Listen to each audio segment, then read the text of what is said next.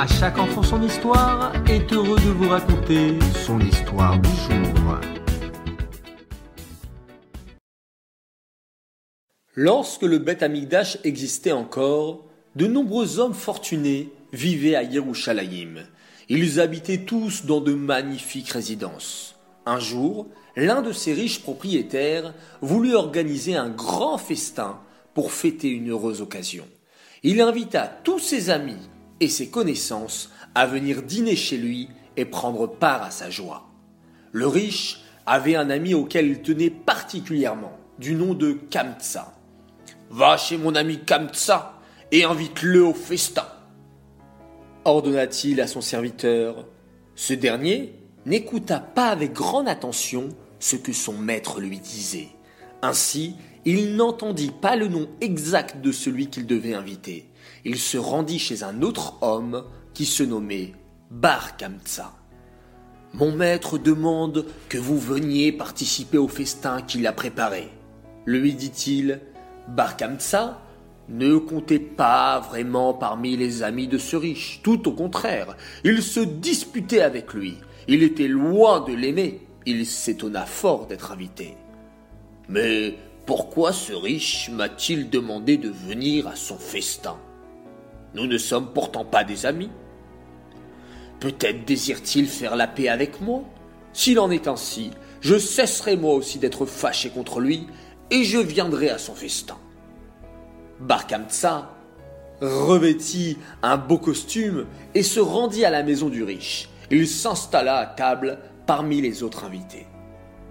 Comme tout aurait été magnifique si le riche avait réellement voulu faire la paix avec Barkamtsa. Mais la réalité fut bien différente. Lorsque le riche alla saluer ses invités, il chercha parmi eux son grand ami Kamtsa. Et que vit-il? Bar Kamtsa. Il se prit de colère et courut vers lui. Que faites-vous ici? Vous, mon ennemi cria-t-il furieux. Levez-vous vite et partez d'ici. Bar se sentit terriblement humilié d'être chassé aux yeux de tous les invités. Son visage pâlit de chagrin et de honte. J'ai été invité par erreur, probablement, répondit-il d'une voix basse et tremblante, mais puisque je suis déjà ici, laissez-moi rester, je vous en prie, je vous paierai tout ce que je mangerai et boirai. Le riche éleva la voix encore davantage après cette réponse. Non, cria-t-il, je n'accepte pas, allez-vous-en. Permettez-moi d'être chez vous cette fois seulement, supplia Barkamtsa. Je vous paierai la moitié de tout le festin.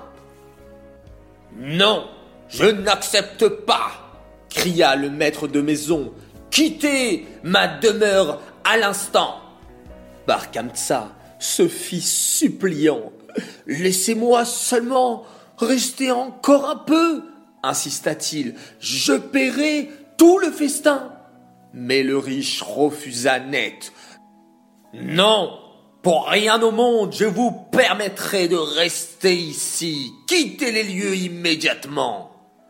Ceci dit, il saisit Barkamtsa par le bras, le leva de force et le chassa hors de sa maison. Barkamtsa sentit une violente colère l'envahir à ce moment. Le maître de maison lui avait fait subir une terrible injure en le chassant devant tous les invités. Pourtant, aucun d'eux n'était intervenu en sa faveur et n'avait demandé qu'on lui permette de rester. Je me vengerai d'eux, se dit Barkamsa. Je me vengerai de tous. Ce maître de maison s'en repentira encore, et ses invités aussi. On brûlera leur maison. Barkamsa oublia qu'il souffrirait lui aussi finalement, car sa maison serait détruite avec les leurs. Que fit-il? Il se rendit chez l'empereur des Romains, car à cette époque, ceux-ci dominaient en Eretz Israël, et demanda à lui parler. Votre Majesté, lui dit-il, je vous dévoilerai un secret. Les Juifs de Jérusalem se révoltent contre vous. Ils ne veulent plus de votre règne. Ils souhaitent avoir un autre empereur. L'empereur l'écouta et s'irrita. Il envoya une puissante armée vers Jérusalem. Les soldats ennemis arrivèrent, brûlèrent le Beth Amikdash et détruisirent la ville.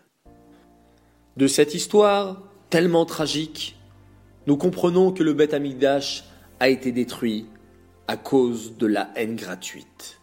Et seul l'amour gratuit pourra nous faire venir le troisième Beth Amikdash.